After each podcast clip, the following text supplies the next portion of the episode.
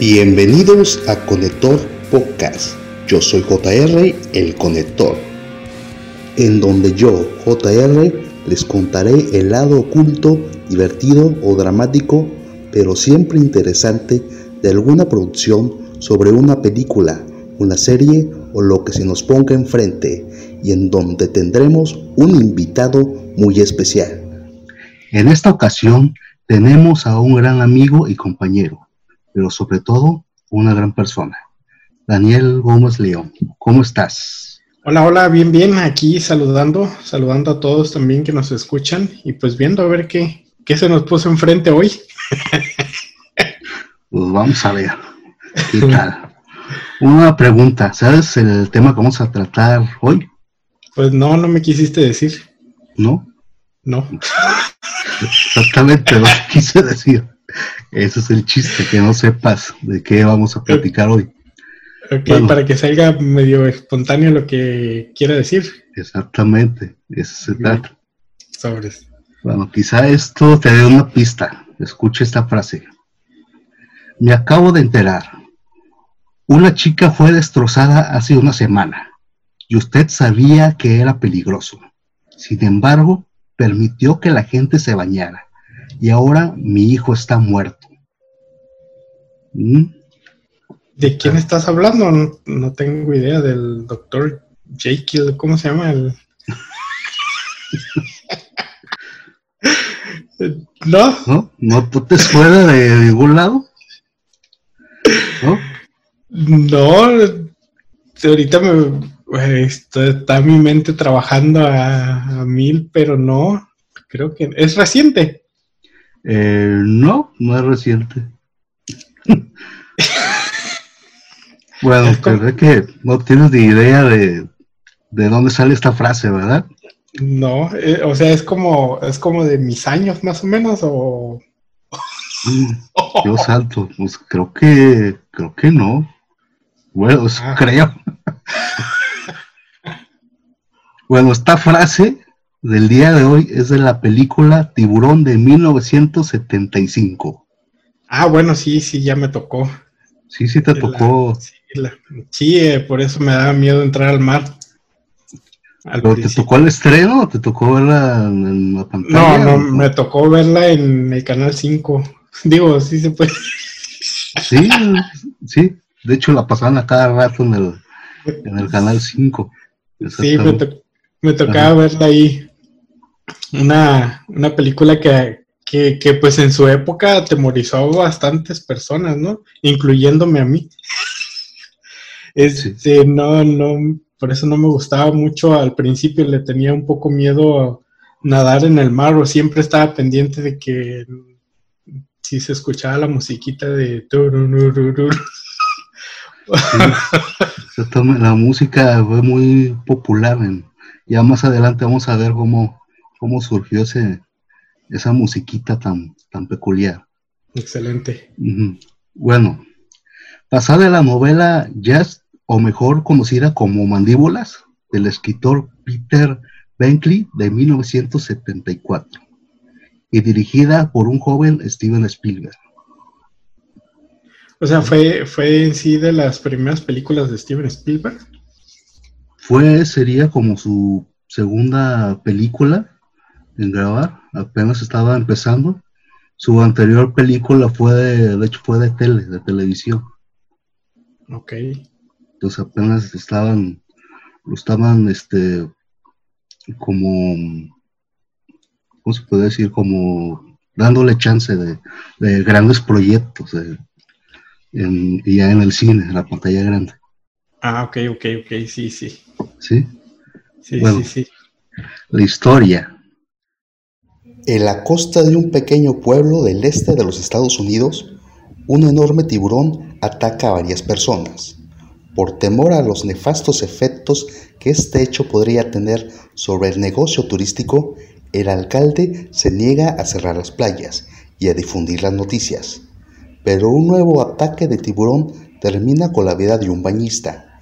Cuando el terror se apodera de todos, un veterano cazador de tiburones, un oceanógrafo y el jefe de la policía local se unen para capturar al escualo. Sí, o sea, está, eh, pues en sí, en esa, para esa época los, eh, los efectos y el tiburón estaban, estaban geniales, ¿no? Pero ahorita ya se, ve, se veían chafísimas. Este, y fíjate que de hecho ahorita que dices que, estaba en una, en una, en una playa, eh, era una playa muy parecida a aquí de, de donde vivo. Este, y a lo mejor eso eso nos, nos ocasionaba un poquito más así como de, de, miedito, ¿no? Por, por el parecido a las playas de, de arenita así, ah, no tan, no totalmente blanca, pero, hoy, este, y para los veranos que se juntaba mucha gente en la, en la orilla del mar y andar nadando, este, pues sí, sí atemorizaba. Sí. Sí, de hecho la película se divide en, en, dos partes. De la primera parte son los primeros ataques del tiburón. El alcalde del pueblo. Ah, ok. El, alcalde del pueblo, este, por, como ya era época de, playa y todo eso, este, trató de, de, este hecho de esconderlo, de negarlo. Este, de hecho, hasta el personaje se te hace lo quieres odiar, pues. medio, medio nefastón, ¿no? Medio nefasto el, alcalde del pueblo. Lo quieres odiar porque está negando todo y pasan más, este, más ataques. Él lo niega, dice que, este, que es una lancha que atrapó a un a una bañista y cosas así. De, de hecho, hasta hacen como una casa sobre el tiburón, van varios eh, este, varios lanchistas a capturar al tiburón y todo eso. Pues él lo niega, él solo quiere el dinero, que la gente vaya el, turismo. a la playa, el turismo, que vaya a la playa. Y de hecho, este, bueno, eh, recuerdo esa película, ¿no? Y, y cuando, cuando veía las, las acciones de este alcalde, así como que ya con ganas de que fuera uno de los primeros que se comiera, ¿no? El tiburón. para que ya... Que, se metiera a la playa, a ver si de una de esas se lo echaba el tiburón. Pero nunca que se metía, ¿no? No, no, al contrario, él, hay una escena donde él le pide, está gritándole a la gente, métanse, vamos, porque ya tenía miedo del, del primer ataque y el otro se pone en media playa a decirles a todos que se metieran, que no había problema, que, que ya habían cazado a un, a un tiburón, un tiburón chiquito, o sea, ni siquiera era el, tiburón de los ataques. No, no. Y él ahí insistía en que todos se metieran y pues fue lo peor que pudo haber hecho. no, sí está, está genial, está genial esa película. Ajá. Y ya la segunda parte de la película es cuando ya el, el oceanógrafo, el, el capitán de policía del pueblo, y un veterano cazador de tiburones, eh, pues van a cazarlo. Cuando ya se, se van a alta mar, ¿no? En el barco. ajá, a cazarlo. Esa es la, la segunda eh, parte. De hecho, es en donde menos elementos hay, pero más dramático se pone la historia, más ahí agarra fuerza la, la historia. Sí, exacto. Sí, fíjate que, que, todo eso ah, que dices, bueno, uh, incluso tenía un tío que tenía un barco. hasta, de veras que hasta subirme al barco me, me daba miedo porque era un barco así, no grandote, era como tipo ese que, que sale en la película. Y decía, ay, no, inventes, este, va a llegar aquí un tiburón y se lo puede comer. pero pues nada, nada que ver con la realidad, ¿no? Y más cuando uno está chico, este, que, le impacta todo eso. Sí, sí, pues sí, causó un furor. Después de, la película hay un gran daño hacia, hacia los tiburones, una mala fama les hizo a los, a los tiburones. Una fama bastante grande que, que, pues hasta hoy en día siguen, ¿no? Que lo siguen cazando así eh, como los grandes villanos del, mar, que, como dicen que, más fácil te, te, cae un rayo que te ataque un tiburón. Sí, de hecho, de hecho sí. Exactamente. vamos a continuar. Peter creció en una familia de escritores. Su papá y su abuelo eran escritores, hacían este, mesas de, tertulia, de crítica ácida y todo eso. Entonces, él creció en una familia de escritores. En 1961 estudió en Harvard. Después, Bentley consiguió su primer trabajo en el Washington Post, eh, trabajando como periodista. Eh, bueno, sí. Eh, pues también ha, tenido, pues de las he escrito varias, varias, de ese tipo, ¿no? Este, creo que después de Tiburón, según esto ya, ya no quiso hacer algo parecido a Tiburón por lo mismo que dijimos del año que... Del, del furor que causó. Ajá, exactamente. Pero anteriores. Anteriores, pues era periodista, era reportero, ¿no? era, es su primer novela que, que escribió, de hecho. Ok, ok, ok. Sí. o sea, fue, fue, una, fue una novela y después la adaptaron al cine. Ajá, exactamente. Órale.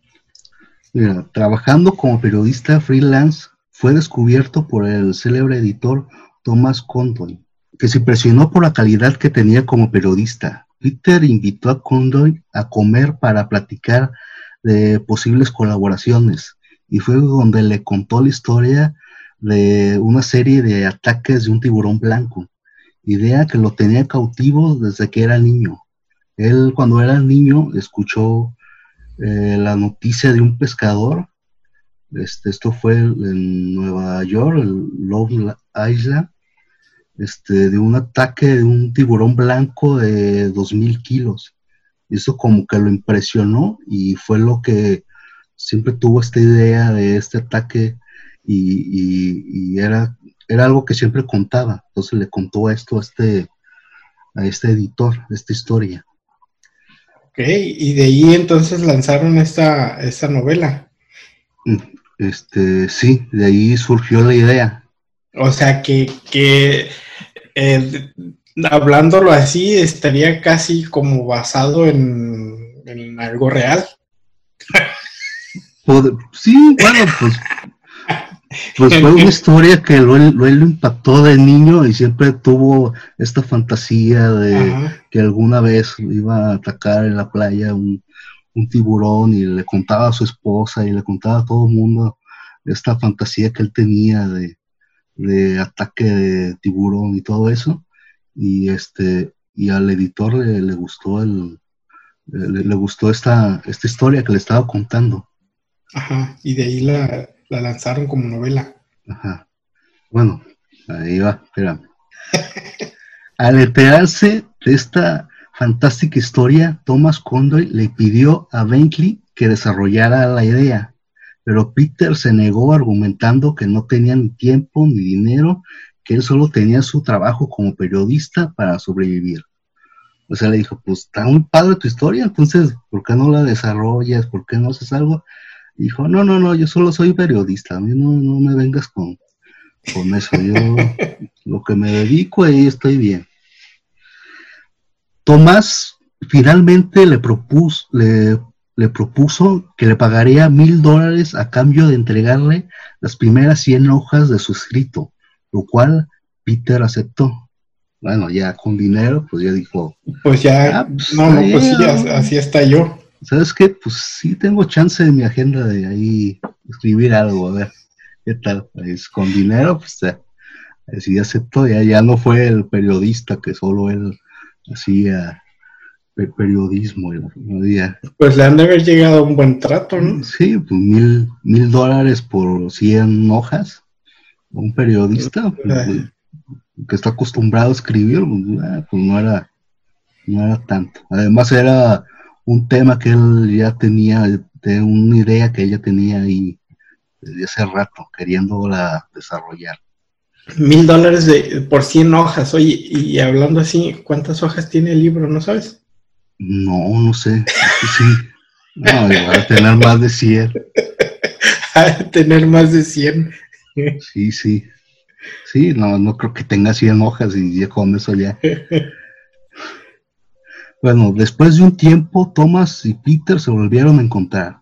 Este le entregó eh, las, las 100 hojas que habían acordado, las cuales el 95% estaban escritas de forma humorística, en donde dejaban las primeras cinco páginas libres de comedia, las cuales fascinó a Thomas y le pidió a Peter que reescribiera el trabajo, eliminando el humor y respetando esas cinco, ese 5% que le fascinó.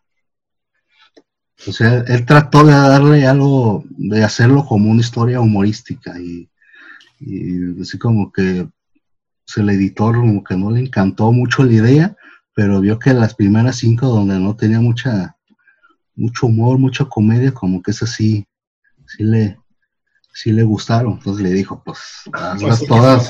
Que se, basara, en esa parte más. Ajá, hazlas todas en este tono más serio, más. O sea, entonces, ¿cómo sería una, una película o una novela de, de tiburón eh, de comedia?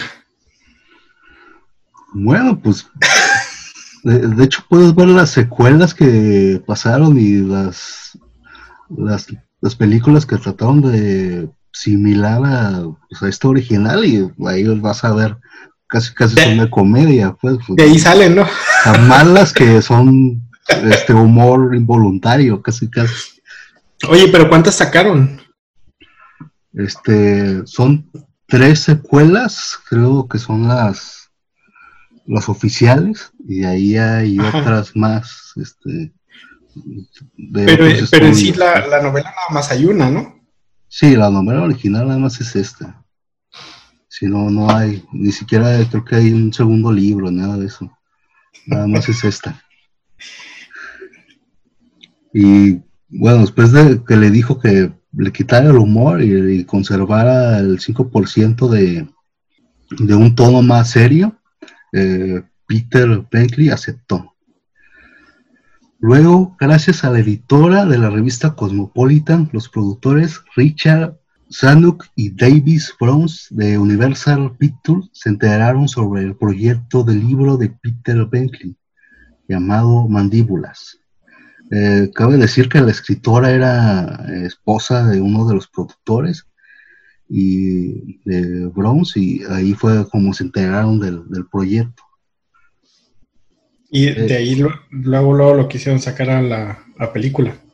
Ajá, ahí vieron el, escrito, lo que estaba haciendo y ahí ya se interesaron por la historia. Los productores al revisar tal proyecto no dudaron en ofrecerle a Peter comprarle los derechos de la novela. Para la realización de una futura película, eh, Peter aceptó a pesar que ni siquiera había terminado ni publicado tal novela. Órale. Eh, sí, antes de de que sacara la novela y antes que te la terminara tan siquiera, ya habían comprado los derechos para hacer la película. Ya estaban con las películas. Oye, entonces no nada más ganó mil dólares, ganó una felicilla más, ¿no? Sí, ya pues, los derechos que, que, le compraron, pues, ¿cuál cuánto ganó con eso? Pues, muchísimo más que mil dólares por, por 100 páginas, ¿no? Ah, no, sí. Por otras 100 páginas, o sea, Ahí estaban los derechos de la película. Eh, bueno, cuando pasó esto, eh, los productores Peter y no Richard y Davis este, fueron a consultar a Steven Spielberg. mencionaron de, la novela, mencionaron del proyecto, todo eso, porque ellos fueron los productores de su última película eh, que fue Duel. Es una película para televisión que es muy similar a Tiburón, nada más que en este caso es un es un, este, una película sobre un tráiler que está cazando a, alguien en la carretera y nunca sabes quién está tras el volante de este, de este tráiler. Entonces, como vieron las similitudes, le pidieron asesoría a Spielberg para ver si, si, valía la pena eh, el proyecto, a comprar los derechos de, la novela. Y ahí fue donde, donde Steven Spielberg se interesó, se interesó por el proyecto. Oye, y al ver los resultados, ¿no? De finales de la película, este, que tuvo bastante, bastante buen auge. ¿Y las, las siguientes películas también las dirigió Spielberg? No, ya las siguientes películas ya, ya no está involucrado Steven Spielberg. Ya, no, nada que ver. Nada que ver. sí, no, acabó tan harto del, proyecto, de, las grabaciones, que no quiso saber nada de, pues, pues, nada de la película, ni secuelas, ni nada que, que tenían que ver. En 1973, con un presupuesto de 3.5 millones de dólares y teniendo como director encargado a Dick Richards y al propio novelista Peter Benkley como coescritor del guion de la película Las mandíbulas de la muerte. Eh, así empezaron a empezaron a dar nombres medio raros a la película. Este, la pesadilla de los mares y así. o sea, para terminar en lo más simple, ¿no? En, en How, en Yao. Yao, mandíbulas o tiburón en, español. En mandíbulas. Y la traducción al español, tiburón. Tiburón, aquí, aquí todo el mundo lo conoce como tiburón. Sí. Pero aquí ah, le, ponían este nombres raros a las películas. Bueno, basada en el libro Jazz, no pudo arrancar por diferencias creativas con el director Richards, que constantemente describía al gran tiburón como una enorme ballena, cosa que irritaba a los productores. O sea, el director Richards a cada rato describía al tiburón como, como ahí y aquí va a estar la ballena, y aquí va a atacar, y luego va a saltar la ballena, y, todo, pero no es ballena, es tiburón, le decían. Es lo mismo, ¿no? O sea, pues, dijeron, no, no creo que esto no va muy bien, como que aquí algo... o sea, no tenía, no tenía ni idea de cómo, de cómo iba o qué. No, pues si confundía una ballena con un tiburón, pues yo creo que, que no andaba en buenos pasos en el proyecto. no, pues desde ahí, ¿no? Sí, ¿cómo vas a confundir una cosa con otra? Pues? Ah, no, sí, bastante. pues, ¿Qué onda con este? Pues? Oye, haber pensado que era la tan famosa chamú, ¿no? De, de mm. acá de, del SeaWorld. Ya, eso era ya un problema. Eso está como medio raro y decidieron, decidieron eh, bajarlo del proyecto tomando la decisión de contratar a un joven director de 26 años interesado en el proyecto, Steven Spielberg. Eh, por fin buscaron a Steven Spielberg, ya desde que lo habían tenido como asesor, a ver si aceptaban el proyecto para comprar los derechos y todo eso. Ah, o sea, o sea, eh, no fue, no fue en sí el, el director original. No, no fue su primera opción, no fue. Fue. Órale cosa rara, pues, pero porque lo mandaron a llamar así para que viera el proyecto. Yo creo que ahí dijo, ah, pues me lo van a ofrecer o algo así, y ya. ajá, o sea, de que, ¿no? No, no, más te. queremos tu opinión, nada más. O sea, bueno, ahí si quiere, pues ahí estoy dispuesto, es lo que les dijo. Y ya por fin que vieron que el director que habían escogido era todo un fracaso, eh, por fin llamaron a Steven Spielberg para el proyecto.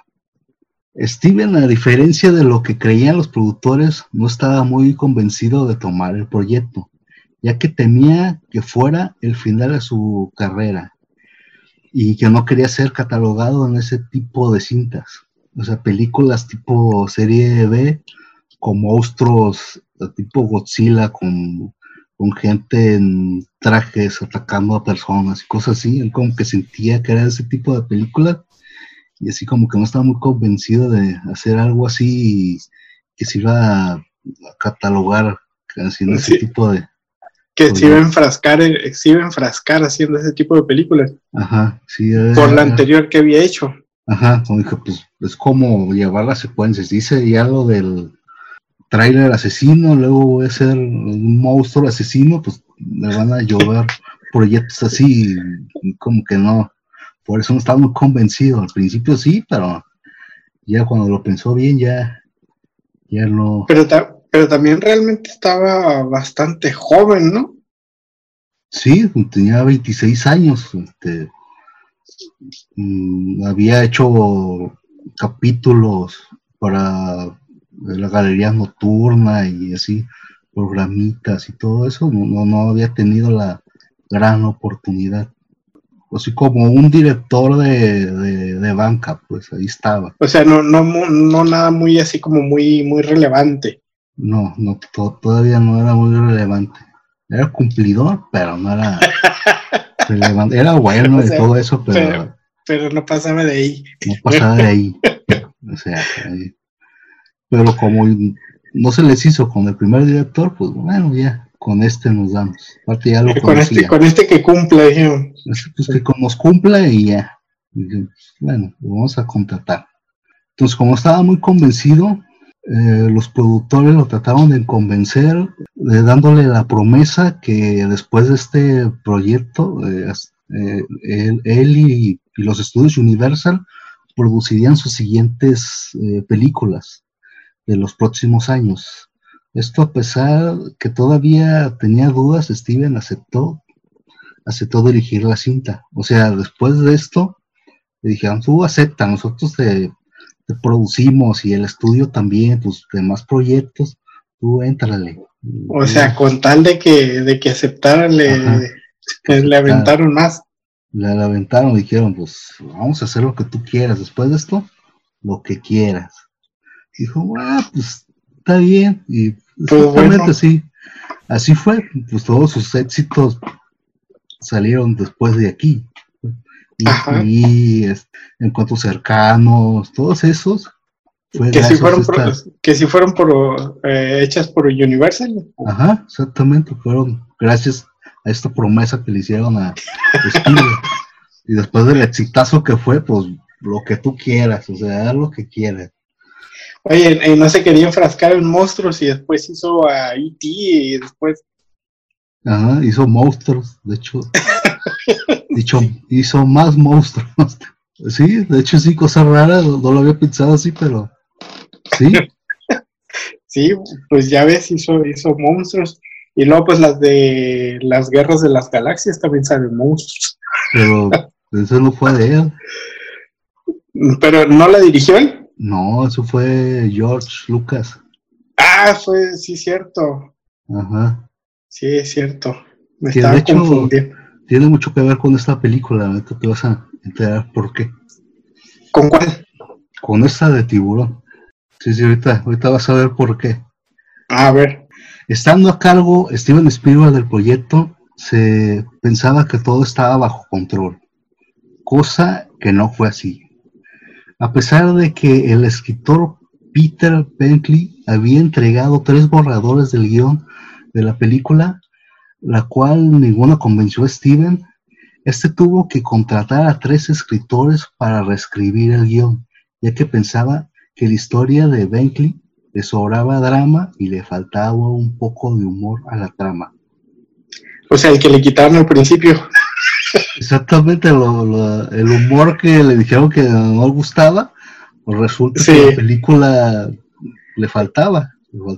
Era lo que necesitaba, ¿no? Ajá, era mucha trama, porque creo que la novela ahí es como una trama de, de, la esposa, este, creo, del, del, jefe de policía, se metía con, con el que era el oceanógrafo, y había ahí unas tramas medio raras, y dijeron, no, esto es mucha paja, esto no nos sirve para la, la película, y le quitaron ese esa trama y contrataron, de hecho Spielberg contrató a un amigo cómico que era escritor, Carl Pontier, que acabó escribiendo casi toda la historia de, la película. Además, de, él salió en la película, él tenía participación, en, él era como el editor del periódico local de, de la playa donde se estaba haciendo estos ataques de tiburones. Entonces le fue bien al, a este escritor, fue el, guion, guionista ah, principal y aparte... Fue actor también entonces.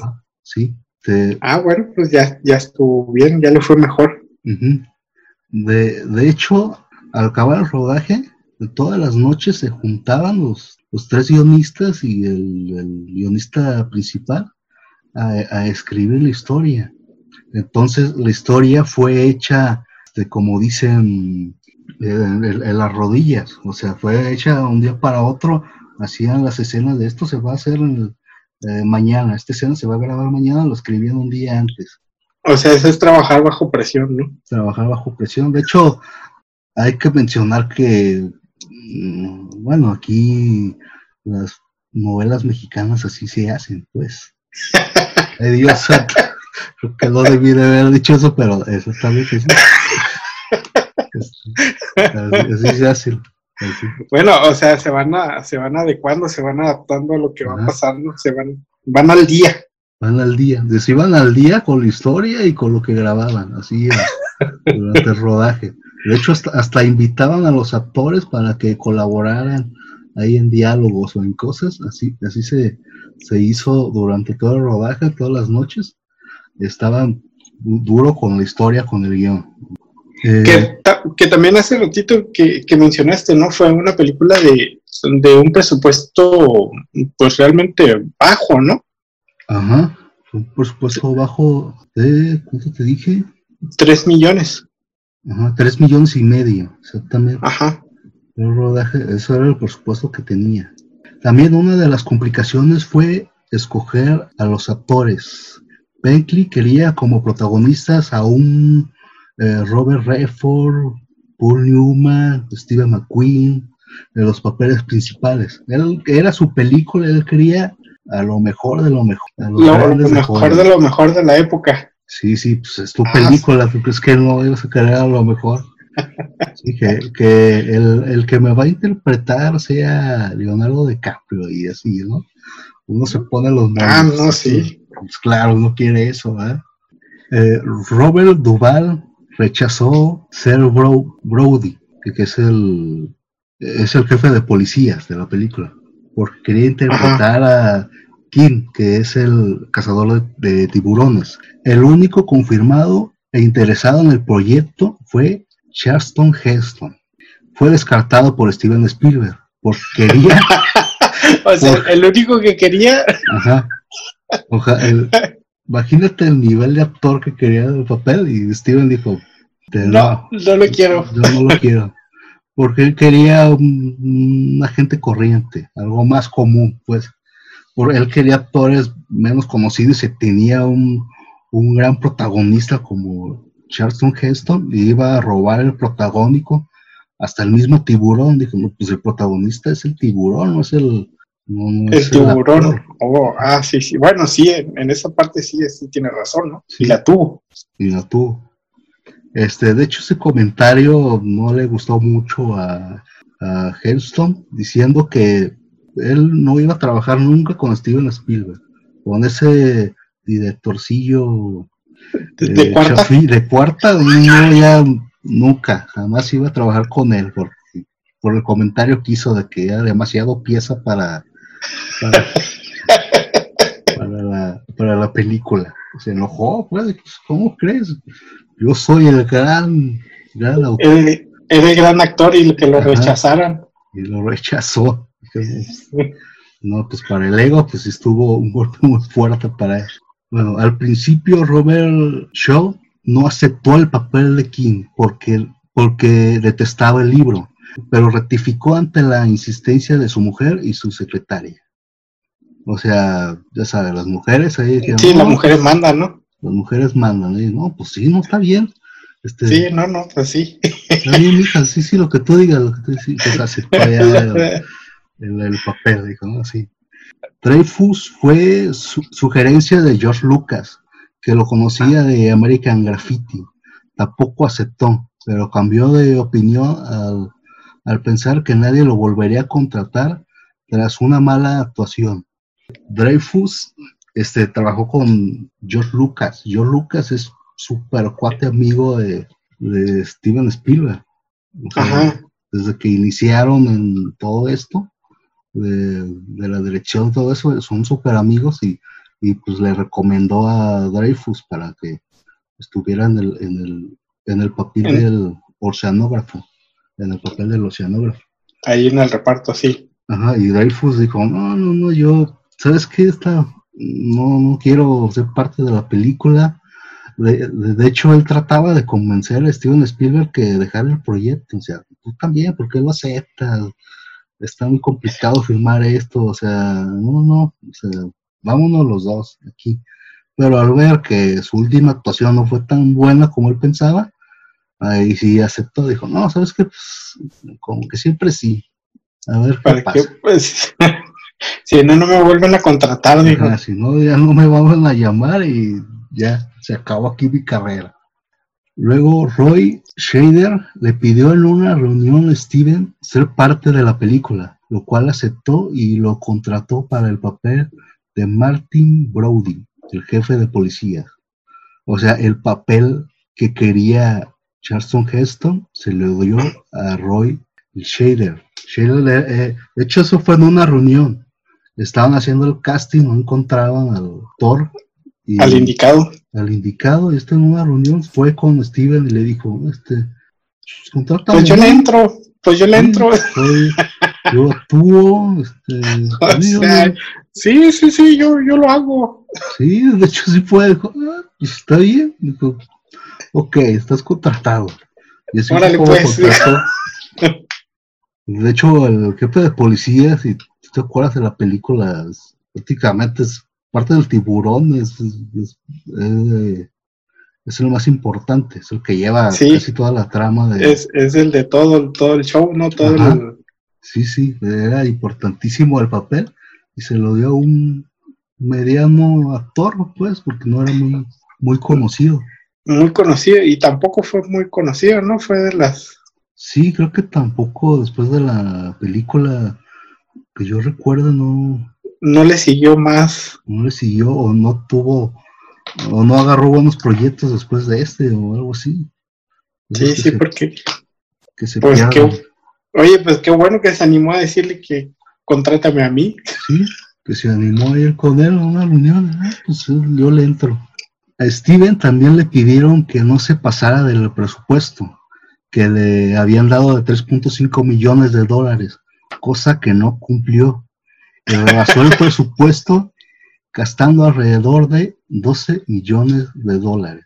12. Sí, O sea, le...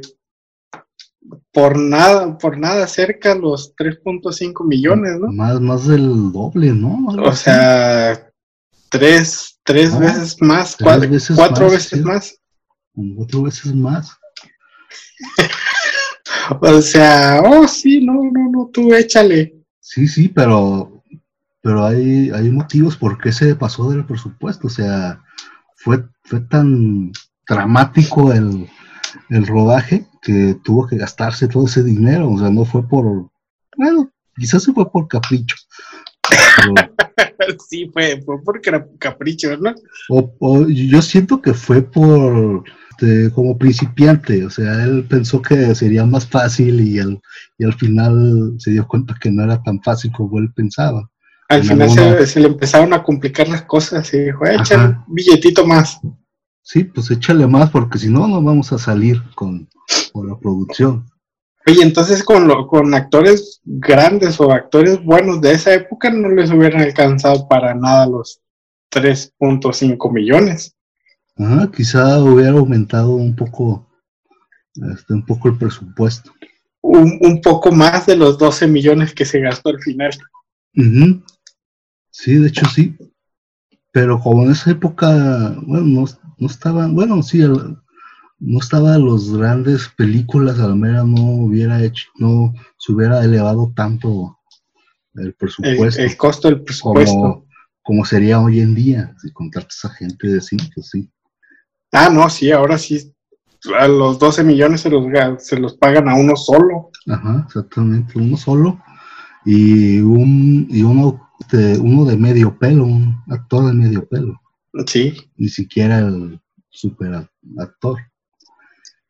Bueno, tam- también le pidieron que la filmación no, no, pudi- no podía durar más de 55 días, ya que en esos momentos tenían problemas con el sindicato de actores que pretendían ponerse en huelga. Entonces, aparte, tenían que hacerlo rápido. O sea, de volada, aviéntatela. De volada, porque si no, nada, no vamos a tener actores y esto no va a tener caso hacerlo. o sea, que fue eh, casi, casi en dos meses se la pidieron. Ajá. Y ahorita, y ahorita una película, ¿cuánto tarda en, hacerla? Más, ¿no? Unos seis, siete meses. Pues fíjate que no, no tanto. No. No, de hecho son rápidas las... Las, producciones. Sí, digamos que unos cinco meses, si acaso.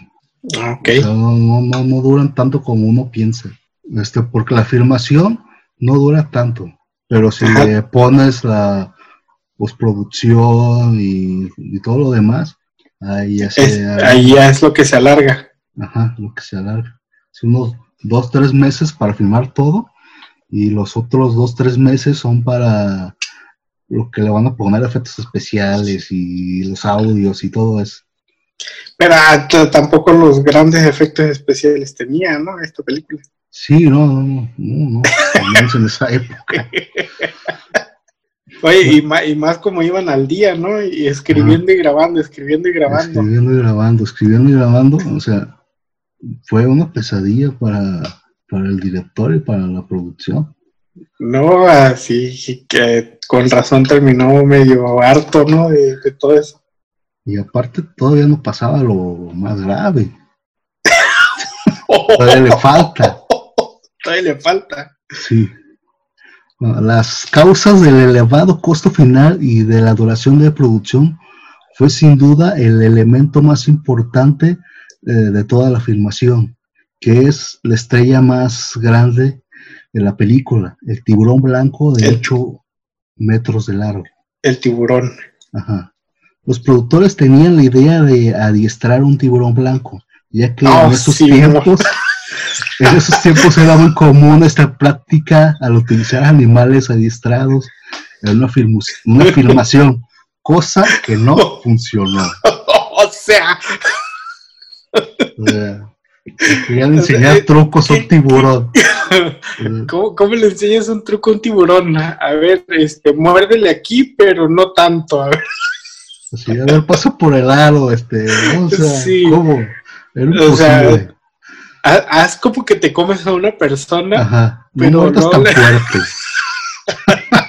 o sea, no, no tenían ni idea de cómo iban a arreglar eso, parece. como que pensé que era muy fácil, ¿no? Ah, pues sí, un tiburón ahí, ahí que alguien que lo enseñe truquitos y, y, mientras, mientras estás enseñando un truco a un tiburón, ¿cuál sería el premio? Ah, no sé, un, porque así se les enseña, ¿no? Se les da premios porque hagan una cosa buena. Este, o, prueba y error. ¿Cuántos errores y qué tipo de errores para enseñarle al tiburón? Ah, Yo creo pues que la primera no muerda a alguien, pues. O sea, no tiene sentido. Pero ellos pensaban de que así podían este, lograr la, la, afirmación con un tiburón eh, adiestrado, pues es fácil, eso nos ahorra tiempo y dinero. Con eso que no. Aparte, la idea que tenía, que tenía Steven de filmar la película de mal abierto, lo que le causó muchos problemas de forma que ni siquiera, ni siquiera él esperaba. O sea, tú sabes muy bien cómo es el, cómo puede cambiar el clima. el, clima en el mar, sí, sí, claro es muy, muy cambiante, ¿no? Y pues más para eso de, mantener un, un, tiempo controlado, un clima controlado, pues sí estaría muy, muy difícil. De hecho, lo, que les pasaba mucho era que cuando estaban grabando se cruzaban de repente barquitos por ahí lejos y eso eh, tenían que parar la filmación para que dejar pasar que el barquito que el barquito siguiera su, su rumbo. O, que se metiera otro tiburón a la escena. Y que se metiera otra cosa, aparte tiburón, otra cosa, un pescado, un pez ahí, o sea, estaba, o sea, él pensó que sería fácil, pues, te digo, fue, yo creo que fue más inexperiencia que, que, pues, que otra cosa. Pues, fue, sí, entonces sí fue inexperiencia en lugar de capricho. Sí, sí, sí, estoy seguro que fue inexperiencia que capricho. Este, él, decía que las tomas a mar abierto serían más creíbles por el movimiento y por la textura y cosas así. Y de hecho complicó mucho la producción porque él quería tomas a nivel de este del tiburón, o sea, adentro del, mar. O sea, y eso tuvieron que improvisar en las cámaras como una, como, no forrarlas, como una pecera alrededor de la cámara para poderla hundir y hacer las, las grabaciones. Este, eso se complicó también, eso, esas grabaciones, este, el clima que obviamente no podían controlar, los barquitos que de repente salían o algún animal, o sea, eso fue causa de más tiempo de filmación. O sea, ah, no, no, lo, no lo entregó en los cincuenta y tantos días que le habían... No, porque mientras esperaban a que el barquito este, saliera de que el barquito pasara y que se acomodaba el, el camarógrafo abajo del mar y cosas así, no era imposible terminarlo en tales días. Pero, o sea, pero al final sí, sí lo hicieron así, eh, en mar abierto. Al final sí lo hicieron así, exactamente. Bueno, para tratar de resolver el problema del tiburón, le pidieron al estudio que les ayudara a construir uno, lo cual ellos se negaron, ya que el proyecto no era prioridad para ellos. Para el estudio les dijeron que tardaría entre 3 y 5 años en hacer un tiburón. Es mecánico, así que no. O sea, se pasaría un poquito del, de los días que le pidieron, ¿no? Demasiado. Y aparte el proyecto era, no era prioridad para ellos. O sea, que vamos, Tenemos otras cosas que hacer. Ajá, resuélvelo como, como puedas. Tenemos este, proyectos más importantes que el tuyo. Entonces, bueno, pues, entonces fue cuando contrataron y buscaron la ayuda de Bob Matei, quien les ayudó a construir tres modelos mecánicos del escualo. Bob Matei fue el que hizo el calamar gigante en la película 20.000 lenguas de viaje submarino del 54. Ya de hecho, ya estaba veterano, de hecho, ya estaba casi, casi retirado. Y, o sea, ya tenía experiencia en ese. Pero ya tenía experiencia haciendo algo en el mar, pues un calamar. Un calamar En hacer, en hacer animales así, ¿no? Ah, ¿Cómo se les llama? Animatro animatronics. Sí, es tipo animatronics. Un poco más este arcaico, si se podría decir. O sea, no, no tan robots. ¿no? Pues. Sí, demasiado mucho. Eh, un tiburón era para poder verlo del costado izquierdo, el otro era para verlo del, costado derecho y el tercero era para poder verle la boca y el, y el torso del tiburón. Esto era manejado por 14, 14 personas. Y aparte el, el encargado, Pot Matei, les dijo que le, que le dieran 20 días para hacer, para hacer todos los, eh, los tiburones y no le dieron 20 días, le dieron como 15, algo así. Y al final les dijo, pues espero que no se arrepientan de no darme los 20 días que les pedí. Cosa que al parecer sí se arrepintieron. De, hecho, el tiburón más, el que se ve, el que se ve la, parte de la cabeza y del torso, el más grande, eh, fue eh, Steven lo llamó Bruce en honor a su abogado, le puso Bruce. Y de hecho, por ahí en películas hay, hay este homenaje sobre esto. Sobre Bruce. Sobre Bruce, el, tiburón de la película Mandíbulas. buscando a Nemo, el tiburón. Ah, sí es cierto, el tiburón, el tiburón vegetariano, ese es Bruce, ¿no? se llama Bruce. Sí, fue obviamente un homenaje, un honor a, esta película. al realizar las pruebas con los tiburones no tuvieron ningún problema. Pero al llevarlos a, a mar abierto empezaron y empezar las grabaciones, los tiburones simplemente fracasaron, lo que implicaba más tiempo y dinero para poder arreglar la situación. Ahí empezó, siguieron los problemas. Ahí otro problema. Ajá. Aparte de esperar a que los barquitos que se ponían en la escena eh, salieran a- de cuadro, o sea, esos barquitos que no querían. Aparte de eso, tenían que esperar porque los tiburones, pues tú sabes muy bien que mar abierto, pues es agua salada. O sea, Sí. los, los mecanismos de los tiburones em- empezaban a, a fallar, puercas y todo eso. Empezó a fallar, entonces tenían que parar la producción. Decir, los tiburones no sirven, los tiburones no funcionan, y se los llevaban a arreglar, y a cada rato tenían que hacer eso, más los barquitos, más que el tiburón no funcionaba, entonces se extendió muchísimo las grabaciones. Es- Pero bueno, no, no se extendió hasta los cinco años que le prometieron hacer los otros, ¿no? pues casi, casi, casi se arrepentían. No, pues es que nosotros nos esperamos cinco años para, los tres años para, para que nos hagan algo bien, algo mejor. Eh, aparte hay una como nota, anécdota, que dice que en una visita de George Lucas, fue a visitar a su amigo Steven Spielberg ahí en la producción y, yo creo que Steven Spielberg se puso muy su cuate, ¿no? Ah, mira lo que estoy haciendo, y mira los tiburones y el mecanismo, le enseñó los tiburones y todo esto.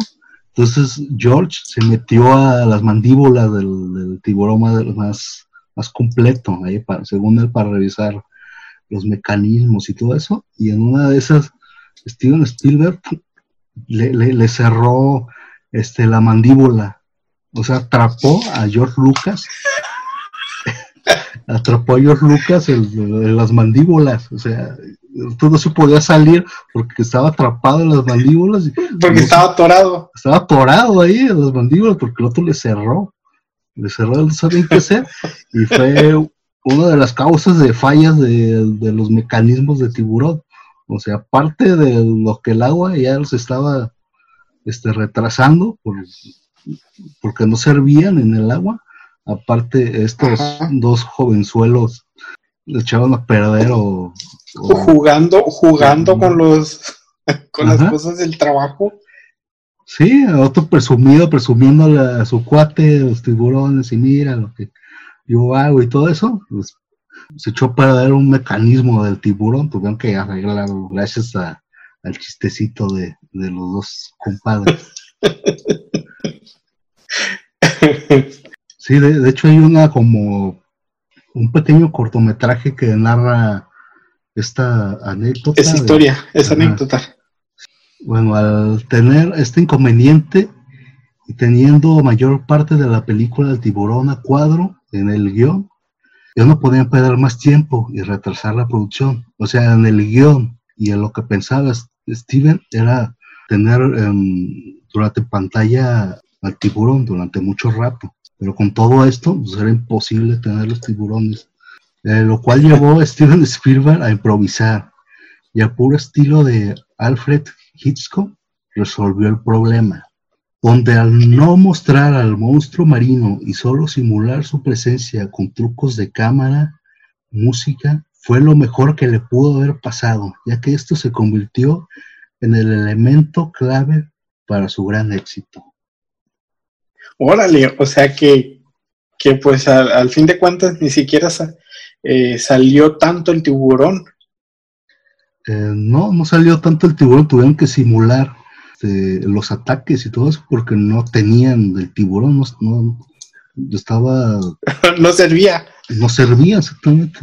Entonces, aparte de hacer trucos con las cámaras, Steven Spielberg eh, fue con un viejo amigo, un- el compositor John Williams, donde creó la famosa con dos tonos, La musiquita de, la de- musiquita de de tiburón, tiburón. que es considerada eh, de las mejores me- me- melodías aterradoras de, de todo el cine. O sea, le dijo, tengo este problema, no puedo mostrar el tiburón, necesito algo que me apoye a, a mostrarlo. Entonces, John Con Williams, música. ajá, y de hecho, según esto, John Williams hizo este tema musical. Según esto, es el corazón del tiburón al atacar, o sea, simulando al corazón del tiburón al atacar. O sea, cuando, como. Sí, sí, sí, el, latido del, corazón. El latido del corazón del tiburón, cuando está atacando. Órale. Y también, también otros dicen que es la respiración de la víctima cuando es atacada. Que se le está acelerando, pero pues ahí se supone que las víctimas ni cuenta se daban, ¿no? Que las iban a atacar. Bueno, dicen eso, que ahí se inspiró John Williams para esta pues, ya famosa y clásica melodía. Pues se la, se la aventó buena. y es punto clave para la película. En cuanto escuchas eso, empieza a poner nervioso y ya sabes de que algo anda mal, algo, algo va a pasar. Y ya, ya sabes que va a llegar el tiburón. Va a llegar el tiburón mamá, ahora sí, como es la canción. Eh, una de las escenas que se tuvieron que cambiar, ya que en papel mostraba al gran tiburón en todo su esplendor, fue la primera escena donde se mostraba eh, su primer ataque matando a una chica joven. Eh, la chica joven, la que hizo el papel, eh, era una entrenadora de animales que trabajaba como sirena en un parque temático, algo así. Se interesó por el papel, nada más el único inconveniente del papel era que iba a aparecer en, en toples, o sea, desnuda. Pues. Y ninguna, no, no encontraban quién. Entonces ella se animó, fue con el productor, le enseñó su currículum ah, ok, ok, ok. Pensé, que vivía. No, no, espérate. En su currículum había una foto de ella desnuda. ah, entonces sí, sí tuvo que hacer casting. según ella, como siempre le pedían eso, mejor se sacó una foto de ella desnuda y la puso en su, en su currículum. Por eso, a, ver el currículum del productor, pues se sacó de onda porque vio la foto de, de la chica desnuda, y así como que, ¿qué pasó? Pues, pero ya se sabía antemano que la escena iba a requerir esto, pues también. Y de hecho, eh, se le enseñó el currículum con la foto a Steven Spielberg y, el otro lo único dijo es, pero sí sabe actuar. Y no se quedó, pero, ¿no estás viendo la foto o qué? O sea, sí, Steven, sí sabe actuar. Ah, sí, sí, sí, es, es, lo que necesitamos. Es lo que necesitamos, pero sí sabe actuar, o sea, no preguntó nada, no sé si sabía actuar. Entonces sacó de onda de, bueno, pues está ahí. Y la contrataron. La improvisación para la grabación de tal escena se convirtió en una, en una manera muy peculiar de hacer que una chica sea ahogada. Y que al aparecer más ataques de tiburón, esta situación fue replicada. La primera escena de, la película es esta chica que es mordida por el tiburón. Así como en la noche, como unos cuates ahí, fogata y todo eso, y ya un chico le, se separan del grupo, ella se mete a, desnuda a nadar, esperando al, al joven, el joven estaba tan borracho que, que, nunca llegó. Que nunca llegó, y ahí fue donde fue atacada por, por el tiburón. Pero no había tiburón, entonces lo que hicieron fue la producción la amarró, o sea, 10 personas de, la producción la amarraron, entonces cada vez que simulan la mordida del tiburón, jalan a, a la chica, la jalan están jalando. Ajá. O sea, como para que sea arrastrada muy, fuerte. para que se vea que alguien la está atacando, alguien la está jalando, ¿no? Para que el tiburón, supuestamente simulando al, al, tiburón que está jalando a la víctima, ¿no? Se, turnaban, o sea, estaban, este, y si ves la escena, se ve muy impactante porque se ve que se está hundiendo, luego otra vez aparece y se hunde. Y, y la vuelven a hundir. La vuelven a hundir y se nota, de verdad, desesperación de la chica prácticamente que estaba actuando porque estaban jugando. o sea, era, muy real esa, actuación. Era, tortura prácticamente.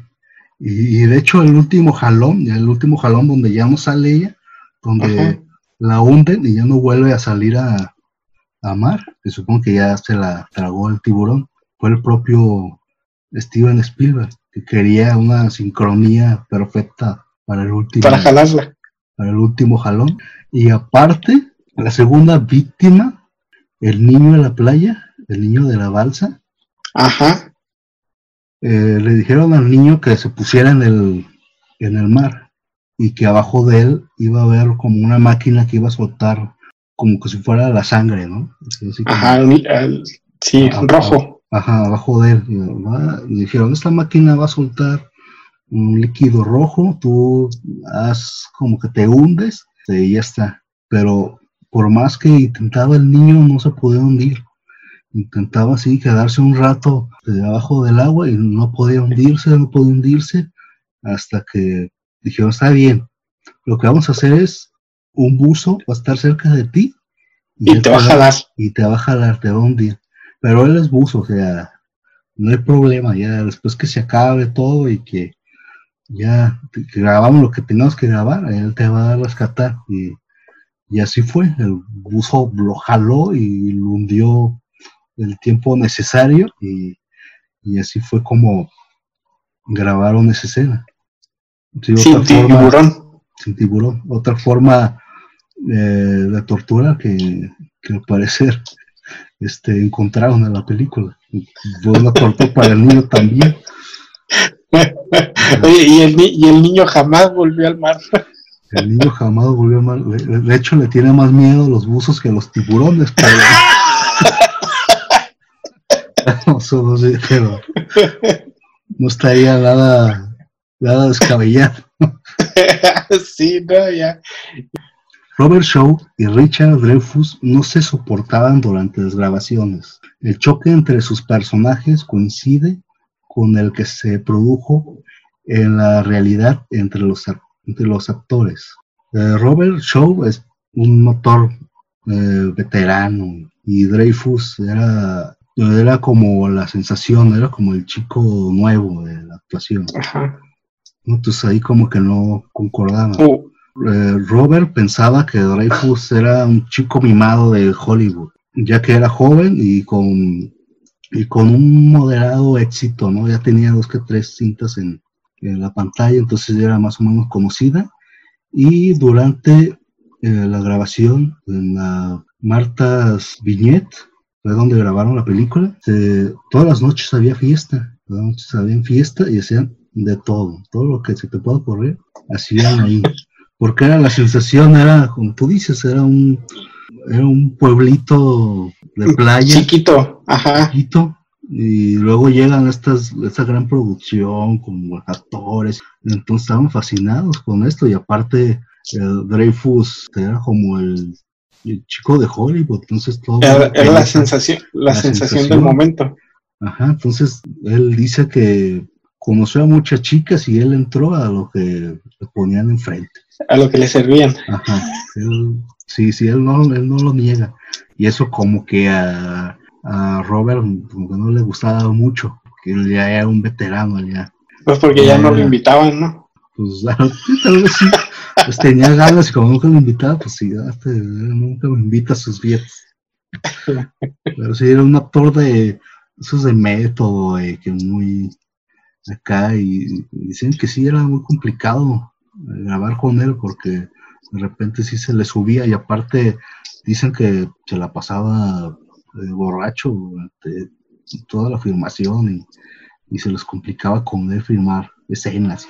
Y, y Reyfus pensaba que era un actor frustrado, alcohólico, que solo quería fastidiar las cosas. Y esto pues, se sentía en la película. Y ese hizo el choque más grande. Sí, la película ayudó mucho porque de los dos en la vida real no se soportaban.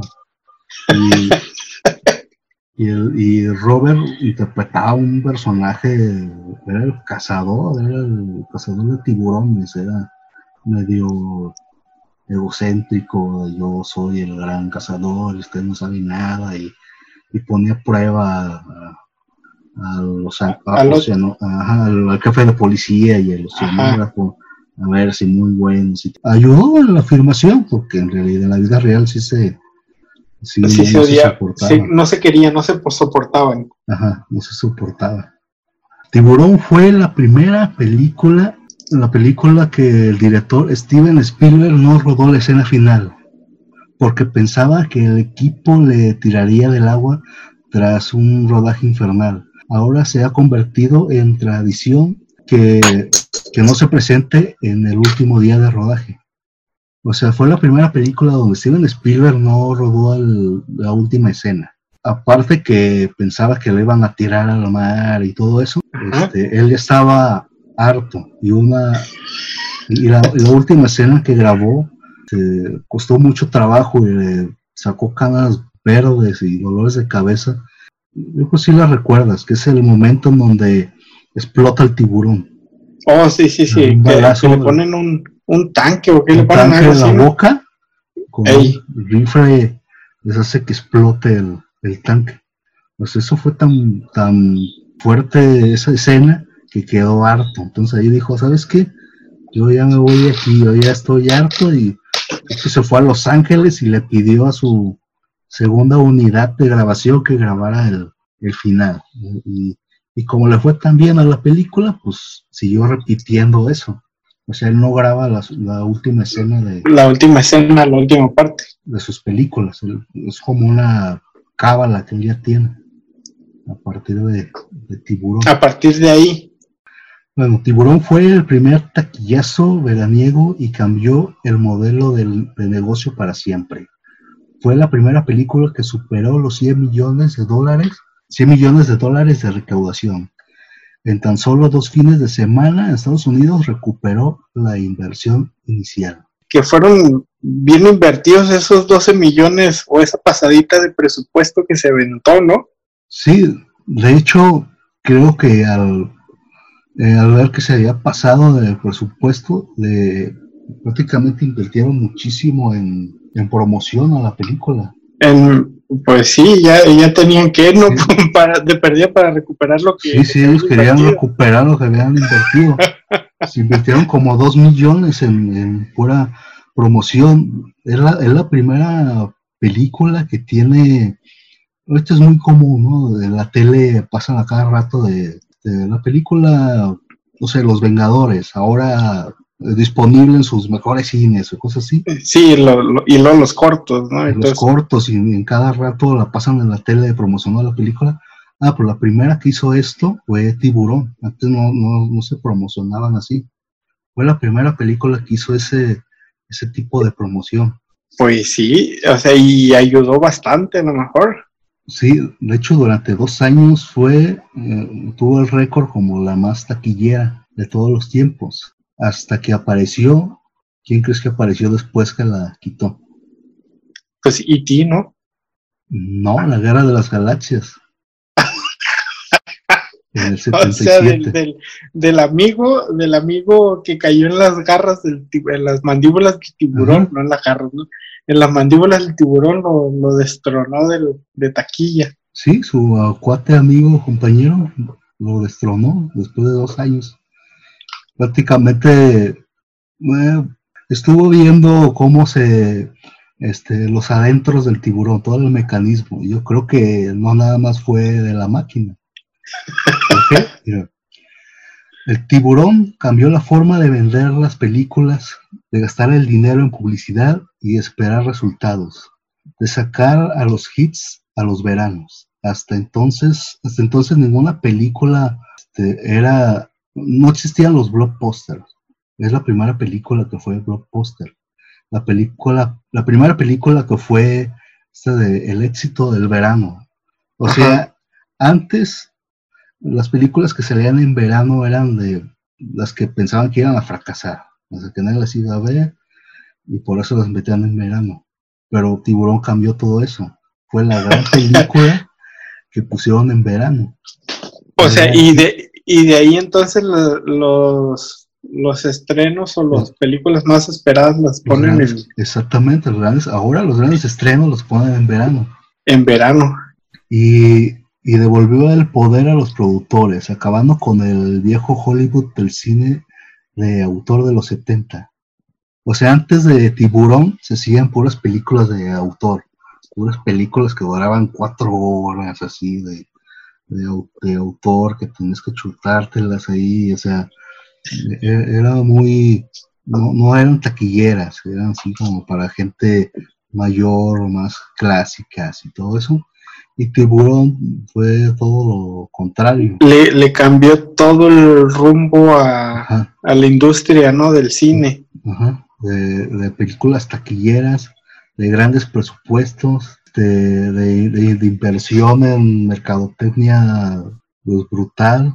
Pues en sí, en sí ahorita con todo lo que me platicas, o sea, desde el hecho de, de filmar la película, ¿no? Este, el meterle la, la música, este, el que, pues sería, sería darle el suspenso al, a, a esa parte, ¿no?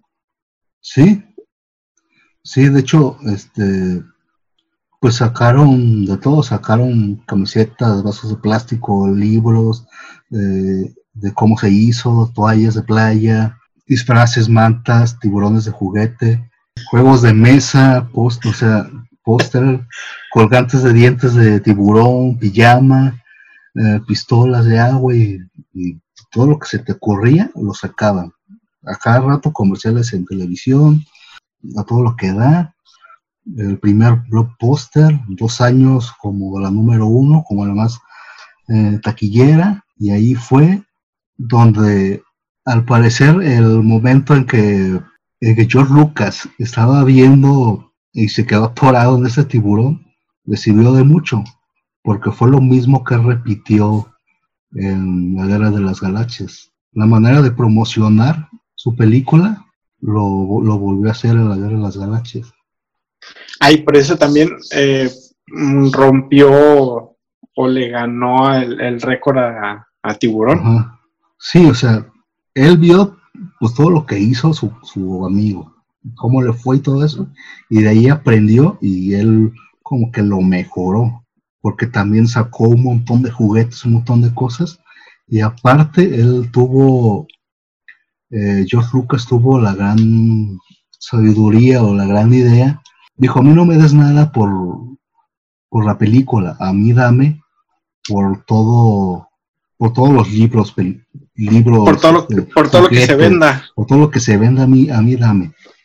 Si quieres, no, no me den las ganancias de la película, a mí por todo lo que se venda, a mí dame. Y ganó mucho más. Que haber ganado muchísimo más, ¿no? Sí, de hecho, ah, sigue ganando mucho más de lo que le pudo haber dado la película.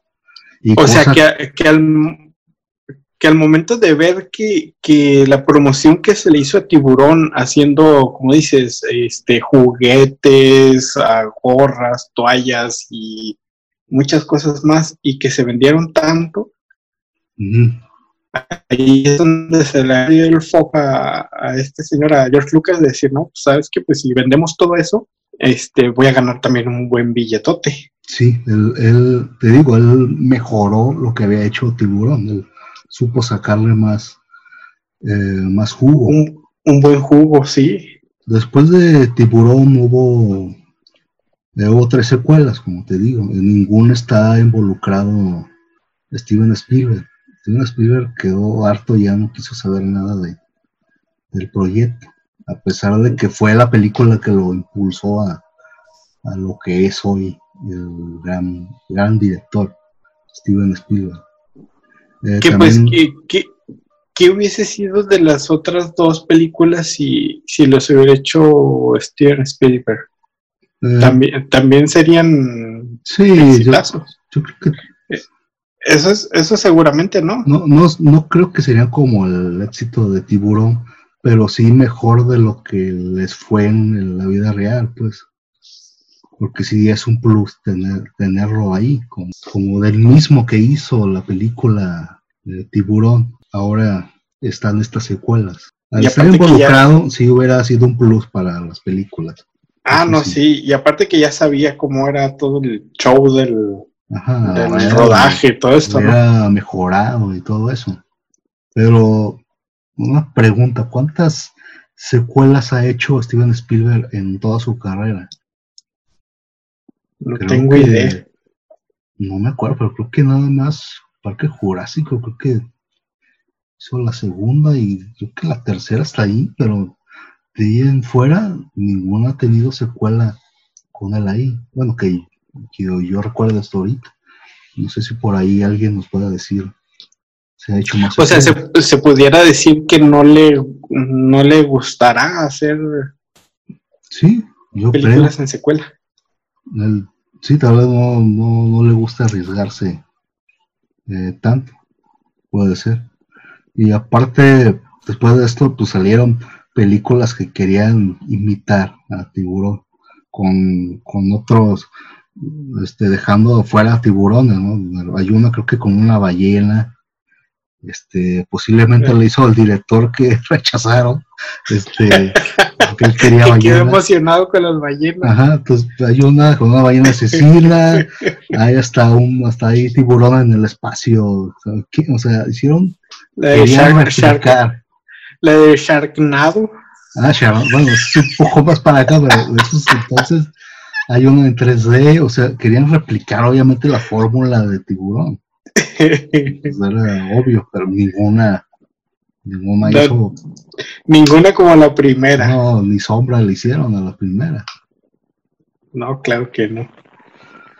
Eh, esta película provocó un pánico generalizado a meterse en el agua. También tiene la culpa de la mala imagen de los tiburones en la sociedad. Fomentó la caza que redujo dramáticamente su población, aunque también aumentó el interés científico por estos animales. ah, no, sí, ¿no? O sea, que, era lo que te platicaba, era lo que platicamos al principio, ¿no? De que al momento en cuanto ve uno la película, esa sí le queda así como que, hoy el, el temorcito de, meterse a la, al mar. Sí, este, redujo, redujo las visitas al, mar en ese, en ese verano. nadie se quería ah. meter al mar. nadie se quería meter a la playa. luego los tiburones, la mala fama de los tiburones, que asesinos, eh, que fomentó la caza, o sea, aumentó la caza de tiburones, todo el mundo quería ir a, cazarlos.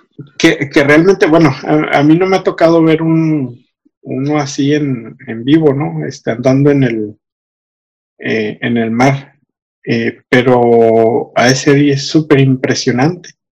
Porque pues aquí, aquí enfrentito, ¿no? No enfrentito, este, sino aquí en eh, una de las islas de Baja California, que es Isla Guadalupe, aquí se da o, se da, ¿no? Aquí nace el tiburón blanco. Este, y hay muchos estudios, de hecho van y se meten a nadar ahí con jaulas a los tiburones blancos. Y ha de ser algo súper impresionante, este, nadar junto a ellos, ¿no? En jaulas. Sí, en jaulas, ¿no? Pues así, no creo que haya mucha gente tan loca como para andar fuera de... De, hecho, la película hay una escena en una jaula. Ah, sí, que la rompe, ¿no? Ajá. De hecho, fíjate, ah, lo curioso es de que este, cuando vieron que iban a tener problemas con los tiburones, en una jaula metieron a un pues, una persona pequeña a que grabara un tiburón. Entonces metieron a esta persona pequeña a grabar el tiburón, entonces él graba la escena donde viene el tiburón hacia él, en la jaula. Y este, y de hecho esa escena sale en la película. O sea, en la historia original no aparecía ninguna jaula. incluyeron esta escena para poner lo que habían grabado, porque es la única escena que tienen con un tiburón real porque atacó la jaula. un tiburón real, órale, o sea, sí, sale un tiburón real en, la película de tiburón. Sí, nada más esa escena, porque, porque la grabaron en una jaula y tuvieron que incluir esa escena en, la película para que quedara, para que estuviera en la película. Órale, y pues bastante más realista, ¿no? También. Ajá, sí, de hecho se ve impresionante la escena cuando ataca la jaula ahí, porque la mayoría sí si eran, si eran grabaciones de un tiburón real atacando una jaula. Eh, más de 100 millones de tiburones son cazados anualmente por seres humanos. Por cada tiburón que ataca a un ser humano, se mata 2 millones, según National Geographic. existe una probabilidad entre casi 4 millones de que te mate un tiburón y no suele haber más de 5 víctimas al año. O sea, como tú dices, es, es imposible que te ataque un tiburón. O sea, 5 víctimas al año es nada a comparación, por ejemplo, de choques de carros o de no sé qué, de otro tipo de ataques de perros, ¿no? O sea, no, es nada. Cinco víctimas al año es... O sea, ya, ya porque que te metas al mar y que te ataque un tiburón es porque la neta eh, o tienes muy buena suerte o, muy mala suerte. Sí, justamente, te ganaste la lotería. Sí, o sea, bueno, a lo mejor entonces si, si, te ataca un tiburón, ve y cómprate el boleto de la lotería, ¿no? Sí, de hecho sí, tienes muy buena suerte. Porque eso es imposible que pase. eso es, muy, es algo muy raro, entonces eres afortunado. Sí, muy afortunado. Bueno, pues... Que también, eh, eh bueno, sí he visto programas, ¿no? De, de eso que eh, dicen que las víctimas mortales no son a lo mejor una de esas cinco o menos. Ajá. Sí, ponle que de esas cinco a una nada más lo, lo, rozó, lo, hizo el intento. Y a una de ellas más o menos le, le hirió, o sea, pues cuántas serían. De esas cinco, ¿cuántas? ¿Una? ¿De todas? sí pues ya entonces ya te digo, sí, sí es porque de plano, ahora sí que, aunque te quites, ¿no? Como dicen, eh, cuando te toca, ni aunque, ni aunque te, quites, ¿no? Algo así, no me acuerdo el dicho, la verdad. Ah, ya, ahora recordando el Chapulín Colorado. Ah, sí, ya voy a hacer una un pinche espíritu aquí, creo que no, queda. Con, con, los dichos. Con los dichos, sí, voy a revolver. Mejor ahí la dejamos. Pero el, mismo autor del libro se convirtió en un, un conservador de los tiburones. Se, se volvió en promotor en, a favor de, los tiburones, esto a, lo que él vio, lo que provocó su, su obra. Eh, de hecho, decía que si él hubiera visto todo lo que iba a provocar esto, hubiera escrito otra cosa, no hubiera escrito ataque de tiburones. Al final él trabajó para National Geographic y fue promotor de los tiburones hasta su muerte en el 2006. Y ahí surgió que eh, la semana de los tiburones y todo ese tipo de promociones. Oh, sí. Pues bueno, ya de perdida hizo algo en pro a ellos, ¿no? Pues ahí sí, como dices, o sea, ah, después de haber eh, metido ese miedito eh, con la novela, pues, pues ya se puso a hacer algo a favor, ya que que pues la gente empezó a, cazarlos o a matarlos. Sí, se sintió culpable y, trató de hacer algo eh, para reivindicarse. reivindicarse. Este, pues al final de, toda la película y de todo lo que pasó, eh, Steven Spielberg tiene una extraña relación con esta película. O sea, de hecho, eh, en una revista eh, pusieron a la película como una de las 10 mejores películas de todos los tiempos del cine y, Steven Spielberg eh, le llamó a, la, revista para que quitaran la película que él no sentía que fuera de las mejores. O sea, es algo que hasta la fecha todavía sueña con tiburones. No, no la quiere por nada del mundo no sé si no la quiera, pero se la pasó muy mal haciendo. Pero fue la película que lo hizo que lo hizo repuntar. Pues fue la que lo empujó, ¿no? Ajá. Pues sí, esa, película lo empujó a sí. Sí, pues, pero es su relación tan rara con, eh, con la película. Después de ahí vienen todos sus éxitos, gracias a, esa promesa que, Ah. que los Que se le productores hizo Uni- Universal. y el universo le hizo. Y si ves la película vas a notar eh, pues el estilo de Steven Spielberg, muchas cosas que ves ahí las vas a volver a ver en otras de sus de sus películas. Y Que es como, que es como un sello, ¿no? Una, una firma de cada sí, uno. es como un sello de cada director tiene su, su sello particular que se nota en todo lo que en todo lo que hacen. Y- Exacto. y- Bueno, pues vale, yo creo que vale la pena ver la, la película, la neta sí es, sí es muy buena, sí, yo creo que sí logró, logró muy bien su, lo que trataba de hacer. Logró captar Sí. la atención, ¿no? Ajá. Y Que a lo mejor hasta de más. sí, con tanta promoción que le hicieron, además, todo lo que les ha afectado a los tiburones después de eso. Y dicen que la película es pues, mucho mejor que el libro. De hecho, la, la escribieron, pues. Y, y como vimos, la, la- la reescribieron este, pues, todos los días durante la filmación. Sí, sí, sí. y le quitó mucha, digamos que mucha paja a, a la... Al libro. Sí, ¿Qué fue lo que más te, te llamó la atención de, de todo esto? Pues fíjate, fueron eh, pues varias cosas, ¿no? Eh, sí, pues no tenía idea de que, de que desde ese entonces o desde ahí tenían la relación este Spielberg con, con George Lucas.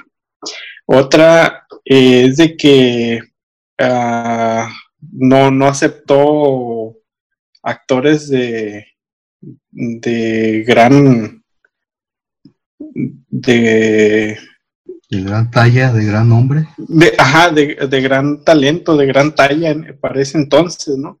Esa fue eh, así, pero pues sí, sí es cierto como, como dicen, ¿no? Bueno, pensando, pensándolo ya así bien, pues el protagonista era, eh, era el tiburón. Si no, pues eh, se hubiera llamado a lo mejor eh, Cazatiburones, ¿no? La- Ah, exactamente. y ahí sí ya Ya cambiado y todo. ahí sí ya metes a una ya metes a otro actor, ¿no? Este, fueron las, pues varias cosas, o sea, creo que muchas de las cosas que mencionaste no, ni siquiera las conocía, ¿no? De, de, de la película, o sea, de, de cómo hicieron varias escenas, de que, o sea, eh, el niño que usaron, los, los jalones a la muchacha, y to- todo eso. Pues son como datos curiosos, ¿no? De, de cómo arreglar la- las situaciones de la, de la película. Sí, pues tuvieron que, que improvisar porque prácticamente el, el- eh, su actor principal, que era el tiburón, no lo tenían. No lo podían hacer. Pues tuvieron que improvisar todo, y tuvieron que ingeniarse O sea, para simular los y- ataques de tiburón. y algo también que, que me impacta, ¿no? De que fue que para hacer una película improvisada funcionó muy bien.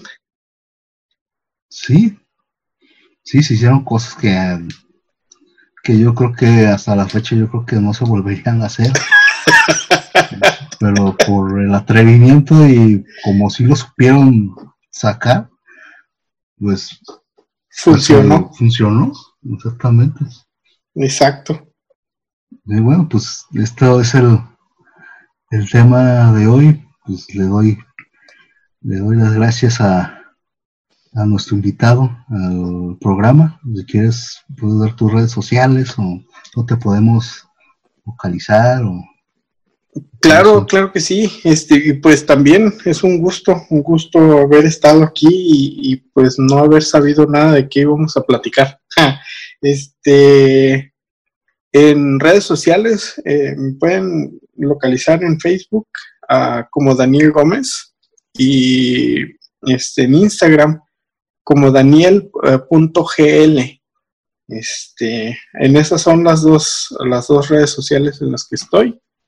Y pues ahí si, si quieren comentar algo de, de la película de Tiburón, pues bienvenidos los comentarios. Eh, pues muchas gracias por, eh, por haber estado aquí, por escuchar esta gran investigación. Este, y esperemos que, en próximos programas te, te unas, te unas a, otra plática, otra eh, sobre otro suceso, sobre otra película, sobre otra serie o cualquier cosa interesante que se nos ponga enfrente. Nos pueden localizar en nuestras redes sociales.